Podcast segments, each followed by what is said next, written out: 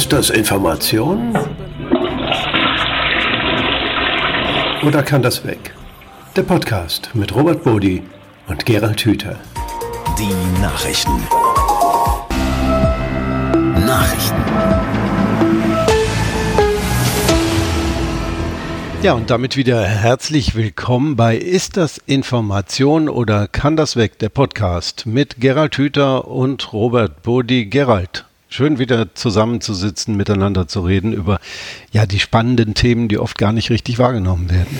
Ja, ich freue mich schon drauf. Grüß dich, Robert, und herzlich willkommen alle, die heute wieder mit dabei sind. Gerald, du hast eine tolle Geschichte ausgegraben. Ähm, es geht um das Geheimnis äh, des langen Lebens, wenn man es größer fassen will, das Thema. Äh, das Ganze nennt sich Erziehung in den blauen Zonen. Das braucht vielleicht ein bisschen Erklärung. Die blauen Zonen sind Gebiete, äh, die so bezeichnet werden von Sozialforschern weil dort die Menschen besonders alt werden. Das gilt für einzelne Dörfer auf Sardinien, äh, Ikaria in Griechenland, Okinawa in Japan, Loma Linda in Kalifornien, ähm, eine Halbinsel in Costa Rica. Dort haben die Menschen eine außergewöhnlich hohe Lebenserwartung. Und natürlich wollen wir immer wissen, wie können wir denn älter werden? Wie äh, können wir denn solches hohes Alter erreichen? Und da ist man zu einer ganz ja auf den ersten Blick für viele vielleicht erstaunlichen äh, äh, Erkenntnis gekommen. Ja, und es äh, ist ja nicht nur so, dass die dort äh, älter werden, also sehr viele werden da über 100 problemlos, sondern die bleiben auch so lange gesund. Und glücklich, also, offenbar. Und glücklich und haben auch sicherlich kein äh, äh,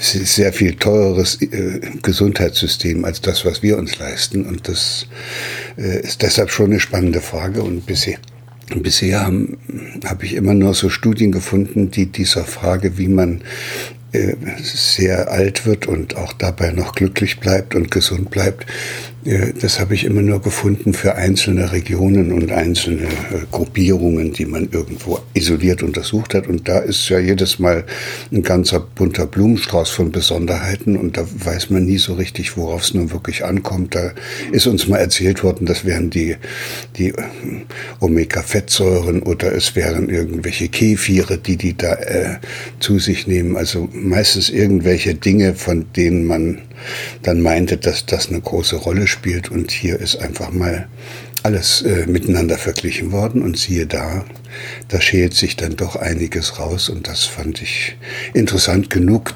damit wir es uns mal gemeinsam anschauen können. Für mich am spannendsten war der Umstand, dass das alles äh, Regionen sind, in denen die Menschen äh, offenbar grundsätzlich und kulturell bedingt besser miteinander klarkommen als wir. Also soziale Gemeinschaft, soziale Eingebundenheit, auch die Kindererziehung, das funktioniert dort alles so, dass man sagen kann, oh, da sind wir noch weit weg von dem, was die da machen. So dass also dieser eine Faktor schon eine Riesenrolle spielt. Das ist, wenn ich, wenn ich in eine soziale Gemeinschaft eingebunden bin, dann hat mein Leben auch bis ins hohe Alter einen Sinn. Dann weiß ich, wofür ich lebe und dann bemühe ich mich auch äh, in dieser Gemeinschaft einen Beitrag zu leisten und deshalb arbeiten die auch relativ lange in diesen Gemeinschaften. Also Arbeit in Anführungszeichen, die sind sehr lange tätig. Es geht nicht um diese Lohnarbeit, die wir hier betreiben, sondern die sind sehr lange im Dienste der Gemeinschaft tätig und das ist ihnen selbst dann auch ein dringendes Bedürfnis. Und zu diesem Tätigsein gehört dann zwangsläufig, dass sie sich sehr viel bewegen. So, also man merkt ein bisschen, das, was wir so in den Vordergrund schieben, ist bei denen das Selbstverständliche und darum müssen die nicht kämpfen und das müssen die auch nicht jeden Tag in Trainingseinheiten durchziehen, sondern die leben ein anderes Leben als wir. Das muss man einfach so erstmal hinnehmen und das ist spannend genug. Du hast eben gesagt, wir sind davon weit entfernt. Tatsache ist ja, wir haben uns davon weit entfernt. Das ist ja nicht so, dass wir einfach evolutionär uns woanders hin bewegt hätten, sondern wir haben äh, offenbar wesentliche Dinge, die äh, ein gesundes und glückliches Leben vielleicht äh, prägen können, äh, vergessen und leben nicht mehr danach. Äh, der, äh, die Schlagzeile über dieser heutigen Nachricht, mit der wir uns beschäftigen, lautet, der Grundstein für ein langes Leben wird in der Kindheit gelegt. Da wird äh, relativ klar auseinandergedröselt, dass ähm, diese Langlebigkeit, das lange, gesund, aktiv Leben, äh, in der Kindheit erlernt wird durch feste Bindungen in der Familie, freundschaftliche Bindungen in der Gemeinschaft. Ja, wobei äh, das sind ja Bindungen, die sich nicht so gestalten, wie wir das kennen, nämlich so eine Zweierbeziehung zwischen Mama und ihrem Kind. Und die können sich dann, die lieben sich dann über alles. Und die Mama ist dann bereit, alles für das Kind zu tun. Und wenn man Glück hat, ist auch noch ein Papa dabei, der sich auch noch aufopfert sondern bei denen ist Kindheit was ganz Normales. die Kinder gehören dazu bei allem, was die tun. Die wachsen in eine äh, dörfliche oder jedenfalls kleine Gemeinschaft hinein. Und da wird dann dieser Satz auch tatsächlich äh, spürbar und erlebbar. Um ein Kind gut großzuziehen, braucht man ein ganzes Dorf. Und in diesem, in diesen Gemeinschaften suchen sich die Kinder dann diejenigen Personen, äh, ja, die sie besonders gut mögen, von denen lernen sie dann auch das meiste. Die Mitglieder der Gemeinschaft passen alle gemeinsam auf diese Kinder auf. Jeder fühlt sich sozusagen gleichermaßen für diese in dieser Gemeinschaft heranwachsenden Kinder verantwortlich. Ja, wenn ich so in so einer Gemeinschaft als Kind groß werde, dann werde ich ja auch nie zum Objekt der elterlichen Vorstellungen und Bemühungen und äh, auch äh, der Belehrungen und Bewertungen. Und, und dann haben die natürlich auch dort nicht so einen hohen Stellenwert, was diese schulischen Bereiche betrifft. Die sind eben doch sehr stark in ihren Gemeinschaften unterwegs und wenn sie Schule haben, ist das nicht der zentrale Aspekt ihres Lebens, der das alles bestimmt und damit wachsen diese Kinder unter Bedingungen auf, wo sie das nicht verlieren, was wir leider bei unseren Kindern immer wieder und immer häufiger und immer stärker beobachten, nämlich ihre Entdeckerfreude, ihre Neugier. Und die Grundform des Lernens die sich bei unseren Kindern auch kaum noch entfalten kann, das ist spielerisches Ausprobieren, wie etwas geht. Wer lässt denn heute noch ein Kind spielerisch über Stunden hinweg ausprobieren, wie etwas geht, ohne selber einzugreifen und dem Kind zu erklären, wie er es machen muss? Nun hast du gerade leider gesagt. Äh, inwiefern berührt dich eigentlich diese Nachricht? Ist das eine, eine gute Nachricht oder ist das eine beunruhigende Nachricht? Man könnte ja sagen, es ist toll. Es gibt offenbar, wenn man eine Rückbesinnung schafft auf diese Einführung, einfachen Werte von Zusammenleben gibt es eine große Chance, einfach besser, länger und gesünder zu leben. Man kann aber auch sagen, verdammt nochmal, das ist echt eine schlechte Nachricht, wir haben uns ganz schön weit davon entfernt. Das leider ist mir eben rausgeschlüpft, weil ich mich jetzt schon seit vielen Jahrzehnten darum bemühe, dass so etwas stärker ins öffentliche Bewusstsein kommt und ich leider feststelle, dass wir den Weg zurück überhaupt nicht schaffen. Also das will ich ja auch nicht. Das hat ja auch keinen Sinn. Wir können ja nicht wieder alle aufs Dorf ziehen und die wunderbaren dörflichen Gemeinschaften da aufbauen. Aber wir schaffen es eben auch nicht in den Lebensräumen, in denen wir unterwegs sind, in den Städten. Der Zusammenhalt der Menschen in den Städten ist ja auch eine Katastrophe und dort müsste man sich ja wünschen, dass es da Hausgemeinschaften gibt, Stadtteilgemeinschaften, dass da ganz viel von den dort wohnenden Eltern gemeinsam mit den Kindern gemacht wird, dass die Kinder in dem Stadtteil dann auch in alle möglichen Betriebe und Handwerksbetriebe und Geschäfte gehen können, dass ihnen dort jemand zeigt, was da gemacht wird und wie das geht. Boah, das ist ja, das ist ja sozusagen wirklich ein, ein, ein radikaler Wandel, den man dann machen, vollziehen müsste. Und den haben wir bisher nicht hingekriegt. Uns ist nichts Dümmeres eingefallen, als die Kinder nun noch früher und noch intensiver zu beschulen. Mhm. Das ist ja, das ist ja eine Schlüsselfrage in allen Familien. Was machen die Kinder? Wo gehen die hin? Äh, das ist ja offenbar eine Frage, die sich völlig von selbst aufdrängt und die impliziert, äh, die Familien bleiben eben nicht zusammen. Man bleibt nicht in der Gemeinschaft, in der man aufgewachsen ist, sondern man geht zum Studium in eine andere Stadt, man sucht sich dann irgendwo den besten Job, den man kriegen kann. Und es ist für die meisten Familien äh, eine große Normalität, dass sie über das ganze Land oder vielleicht über ganz Europa verteilt sind. Das Kind, das in Barcelona wohnt oder in den USA wohnt, ist ja gar nicht mehr die Ausnahme Familien sind wahnsinnig weit auseinandergerissen. Ähm, aber das ist ja kein Naturgesetz, das passiert ja nicht von selber. Was steckt dahinter und was kann man vielleicht tun, um dieser fast automatischen Dynamik eben nicht so ausgeliefert zu sein?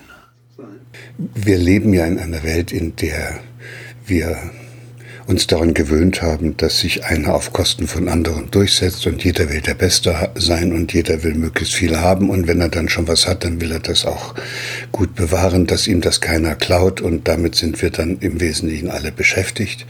Und dabei wachsen eben auch immer wieder Kinder auf, die uns äh, so erleben, als Menschen, die mit sich selber nicht richtig klarkommen, die miteinander nicht klarkommen. Was sollen die denn da bei uns in unserer äh, sonderbaren Familie noch weiter äh, lange zubringen, sondern dann gehen sie dorthin, wo alle hingehen, irgendwo in die Welt. Wenn man Glück hat oder wenn sie selber Glück haben, kriegen sie irgendwann Heimweh und wollen wieder dorthin zurück, wo sie sich zugehörig fühlen, wo sie diese Verbundenheit kennen. Das können aber auch nur solche Kinder empfinden, die mal zumindest eine Zeit lang sowas wie ein Heimat, so eine Beheimatung erlebt haben in einer bestimmten Familie oder in einer bestimmten Region. Und das ist eine sehr, sehr ungünstige Entwicklung. Und das, was den meisten Menschen nicht so richtig klar ist, ist, dass das Lösungen sind, die diese Kinder immer wieder finden nämlich ihre eigene Entdeckerfreude zu unterdrücken und damit sie das machen können, was wir ihnen sagen. Und sie müssen ihre eigene Gestaltungslust unterdrücken, damit sie das gestalten können, was wir uns vorstellen und was gebraucht wird. Und sie müssen sogar ihr Gefühl und ihr Bedürfnis nach Verbundenheit unterdrücken, weil sie das in einer Welt, in der sie dauernd zum Objekt gemacht werden, gar nicht leben können, ohne, ohne ständige Schmerzen zu leiden. Und das führt alles zu etwas, das nennt man Inkohärenz im Hirn. Das heißt, es passt jetzt nicht mehr richtig. Und zwar schon bei diesen Kindern, die da in unsere Welt hineinwachsen, mag sein, dass das der Grund dafür ist, dass die Kinderärzte Alarm schreien und sagen, so viele kranke Kinder wie gegenwärtig hat es noch nie gegeben. Da müssten wir als Gesellschaft, als Erwachsene hellwach werden müssen, sagen, oh mein Gott, woran liegt das? Was ist da schiefgelaufen? Es wird aber keiner wach. Wir machen so weiter, weil uns das andere immer noch viel wichtiger ist. Und da merkt man dann auch, wie sehr wir selbst unser eigenes Gefühl schon unterdrückt haben, dass wir es gar nicht mehr spüren, wie schlecht es den Kindern geht. Und äh, dann muss der Hirnforscher wieder sagen, wenn man so ein Bedürfnis unterdrückt, das kann man wohl lange Zeit unterdrücken und das wird dann auch so eingewickelt im Hirn, dass es kaum noch zu spüren ist, aber es ist ja weiter da. Das heißt, im tiefsten Inneren wissen wir, dass wir alles falsch machen und was wir alles falsch machen. Im tiefsten Inneren spüren wir den Schmerz über die Tatsache, dass wir mit unseren Liebsten nicht klarkommen, dass wir zuschauen müssen, wie die Kinder in einer Art und Weise aufwachsen, wie wir uns das nicht wünschen. Im tiefsten Inneren spüren wir sogar, spürt, behaupte ich mal, jede Mutter diesen Schmerz, wenn sie ihr Kind mit ein, zwei Jahren morgens in so eine Kinderkrippe bringt. So, und das muss alles verarbeitet werden, wie das die Psychologen nennen. Und diese äh, Verarbeitungsprozesse führen zwangsläufig dazu, dass das im Hirn einfach nicht wieder richtig kohärent wird. Das passt dann also alles nicht. Und im Hirn sitzen die großen Zentren für die Regulation dieser, nennen wir es mal, harmonisierenden äh, Körpersysteme, also das Immunsystem, was wir brauchen wird von da oben gelenkt. Das ganze Hormonsystem, die ganze Neuroendokrinologie wird von da oben gelenkt. Das ganze vegetative Nervensystem mit Sympathikus und Parasympathikus, die dafür sorgen, dass das da unten alles gut zusammenläuft, wird von da oben gelenkt. Und selbst das, was wir da kardiovaskuläres System nennen, ist eben am Ende davon abhängig, dass da oben im Hirn einigermaßen alles klar ist. Wenn da einer da oben so verkrampft ist, dann kriegt er auch einen Bluthochdruck, dann verkrampfen sich auch die Gefäße.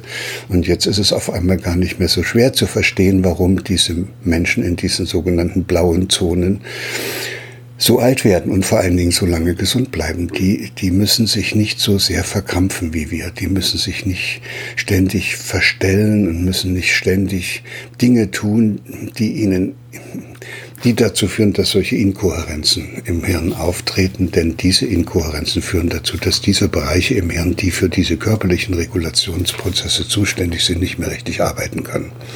So, und dann muss man irgendwann krank werden. Es ist nur noch die Frage, was man kriegt. Mhm. Es gibt ein wunderbares Buch, das, glaube ich, äh, zur Überraschung aller, einschließlich seiner Verleger, zu einem wunderbaren weltweiten Bestseller geworden ist. Das nennt sich Ikigai, beschreibt ein japanisches Prinzip eben der langen Lebigkeit. Da untersucht ein Sozialwissenschaftler, warum die Menschen auf Okinawa, das ist eine dieser blauen Zonen, dieser sogenannten blauen Zonen, so alt werden. Da kommt im Grunde Ähnliches raus, aber noch ein bisschen mehr. Äh, da heißt es, die haben vor allem äh, gesunde soziale Gefüge, die leben verbunden mit ihren Nachbarn, mit ihren Freunden, mit ihren Familien die äh, bewegen sich natürlich, die gehen nicht ins Fitnessstudio, um sich die Gelenke kaputt zu machen, sondern die bewegen sich auf dem Feld. Wenn die irgendwo hin müssen, gehen die irgendwo hin, weil es gar nicht anders geht, weil es keinen Bus oder ein eigenes Auto gibt. Und äh, sie essen immer nur, bis sie nicht mehr hungrig sind und nicht, wie wir meistens, äh, bis sie satt sind. Äh, nun haben wir eine, eine neue Erkenntnis die über diese kulturellen Rahmen hinausgeht. Das ist in der Sozialforschung immer spannend, wenn, wenn man Regeln findet, die ganz offenbar nicht kulturell geprägt sind, weil sie in ganz unterschiedlichen Regionen unter ganz unterschiedlichen Bedingungen trotzdem Gemeinsamkeiten aufzeigen.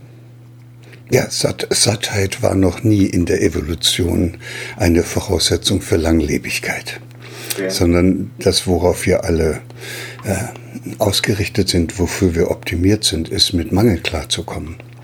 Und nur deshalb, weil wir immer wieder den Mangel spüren, können sich in unserem Körper auch die Regelsysteme gut ausbilden, die gebraucht werden, damit man auch immer, damit der Körper mit solchen schwierigen Situationen auch zurechtkommt. Heute erlebe ich kaum noch ein Kind, was dieses Gefühl von Hunger überhaupt noch kennt. Ja, und wir sehen immer mehr Menschen, die übergewichtig sind, die daraus Probleme haben. Fällt uns da eigentlich unser Gehirn in den Rücken? Es ist ja, äh, wenn ich das richtig verstanden habe, liegt das, äh, dass wir einfach zu viel essen, ja vor allem daran, dass es einen uralten Mechanismus gibt, äh, der da sagt, wenn es dann mal was zu essen gibt, dann ist dich auch satt. Wer weiß, wann es wieder was gibt. Das geht natürlich in unserer Gesellschaft, in der es laufend was gibt, dann eben nach hinten los. Ja, das kann man so allen anderen erzählen und das glauben ja dann auch die meisten. Äh, ich zum Beispiel gehöre zu den Menschen, die ein sehr feines Körpergefühl haben und ich kann nicht, ich kann nicht denken, wenn ich so satt bin. Das heißt, ich, wenn ich ein Buch schreibe oder wenn ich mit dir so einen wunderbaren Podcast mache, da muss ich, da darf ich auf keinen Fall satt sein. Da fällt mir nichts ein. Und deshalb mag ich den Zustand dieser Überfüllung nicht und liebe es, wenn ich ein kleines bisschen hungrig bin. So, dann frage ich dich, ist denn das jetzt evolutionär vorgesehen? Und äh, da wird man auf den ersten Blick sagen, das ist sicherlich nicht vorgesehen, aber wir können uns gegenseitig helfen, dieses Gefühl, dieses leichtes, dieses leichte Hungergefühl nicht als etwas Furchtbares zu betrachten, sondern es als einen wunderbar leichten Zustand zu betrachten. Und dann gelänge es uns auch unseren Kindern dabei zu helfen, dass sie sich nicht den Bauch vollschlagen, sondern dieses leichte Hungergefühl als etwas Erstrebenswertes betrachten. Und dann könnte das Wunder eintreten, dass das endlich mal wahr wird, was die Alters, Alters, Alterungsforscher schon seit den 50er Jahren wissen und was einfach nie in diese Gesellschaft hineingekommen ist, weil sich damit kein Geld verdienen lässt. Wenn man Versuchstiere nur halb so viel zu essen gibt, wie das, was sie freiwillig fressen, Ratten oder Mäuse, da werden die fast doppelt so alt und kriegen keine Erkrankungen. Das ist, und das ist Wissen, das ist, das ist, das ist sozusagen bekannt. Wir wissen das. Also man könnte auch sagen, oh, äh, wir Menschen fressen uns sozusagen krank und tot. Und das ist aber in meinen Augen gar nicht so das Entscheidende. Das Schlimme ist, obwohl wir es wissen, machen wir es trotzdem. Ja. Und wir haben alle das Warnsystem. Also wir kennen alle dieses Gefühl, wenn wir zu viel gegessen haben, dass wir träge sind, dass wir uns eigentlich äh, nicht wohlfühlen, das klassische Knödelkoma wenn wir nach einem schweren Mittagessen da sitzen und können eigentlich nicht mehr denken, uns nicht mehr bewegen und funktionieren ja, gar nicht mehr und die, richtig. Und die Frage heißt aber nicht, das ist irgendwie angeboren, sondern die Frage heißt, was musst du einem Menschen antun, dass der seinen Körper nicht mehr spürt, dass der gar nicht mehr merkt, wenn er total satt ist. Und das ist die interessante Frage. Was musst du einem, vor einem Kind, bei einem jungen Menschen antun, damit der ständig diese Chips und diesen Mist da in sich reinfrisst, wo wir doch alle wissen, dass der das eigentlich spüren müsste, dass ihm das nicht gut tut, körperlich. Der hat überhaupt keinen Kontakt mehr zu seinem eigenen Körper.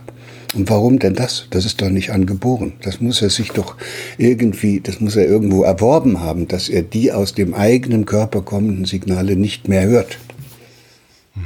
Gerald, was lernen wir daraus? Das ist ja eine Frage, die wir immer wieder stellen in diesem Podcast. Was kann ich denn konkret tun? Was kann jeder von uns konkret tun, um vielleicht ein bisschen länger, äh, ein bisschen näher an diesen Zustand in den blauen Zonen, wie er nun erneut beschrieben worden ist, heranzukommen, nämlich gesund und glücklich alt zu werden?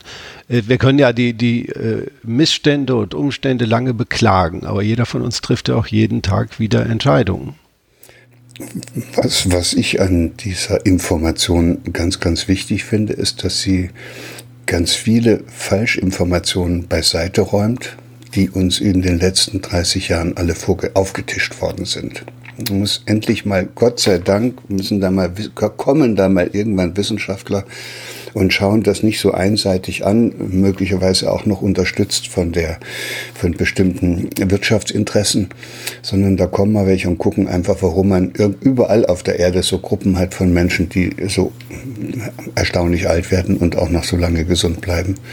Und dann kommt da was raus und das können wir uns dann alle ein bisschen hinter die Ohren schreiben. Da steckt jetzt kein Interesse dahinter. Damit kann diese wissenschaftliche äh, Gruppe, die das äh, erhoben hat, auch kein Geld verdienen und da kann auch kein keiner was mit anfangen und deshalb bin ich ziemlich sicher, dass es auch nicht allzu stark durch die Presse geht, diese neue Erkenntnis. Und deshalb war es mir so wichtig, dass wir beide wenigstens unseren Beitrag dazu leisten, dass so etwas in die Öffentlichkeit gerät. Mhm. Genau. Das beantwortet ja die Frage, die wir sonst zum Schluss stellen. Wer hat eigentlich hier welche Agenda? Hier ist als einziges Ergebnis genau das rausgekommen, was man nicht kaufen kann, das einem keiner andrehen kann, äh, das letztendlich nur von unseren persönlichen Entscheidungen und Lebensumständen abhängt, äh, die wir gestalten können zu einem hohen Maß. Ähm, und äh, das macht das Ganze zu einer spannenden, wichtigen Information über die man sich austauschen kann und worüber man sich noch nicht mal aufregen muss, sondern sagen kann, danke, dass uns das nun endlich auch noch aufgefallen ist. und nicht aufregen ist ja auch gesund. In diesem ja. Sinne, dir und allen, die uns hier zugeschaut haben, einen wunderschönen Tag. Ja, auch von mir.